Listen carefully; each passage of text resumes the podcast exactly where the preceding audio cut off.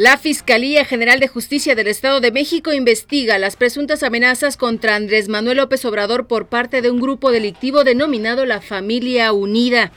La panista Guadalupe Murguía criticó que los legisladores del PRI encubran al diputado Tarek Abdalá, acusado de desviar 23 mil millones de pesos cuando fungía como tesorero en el gobierno de Javier Duarte. En lo que va del año, 126 cadáveres no fueron identificados por lo que fueron enviados a la fosa común o a instituciones educativas para su estudio. La oposición venezolana convocó a marchar el lunes en todo el país cuando se cumple un mes de tensiones con masivas protestas contra el presidente Nicolás Maduro. Le informó Noemí Castillo Vázquez.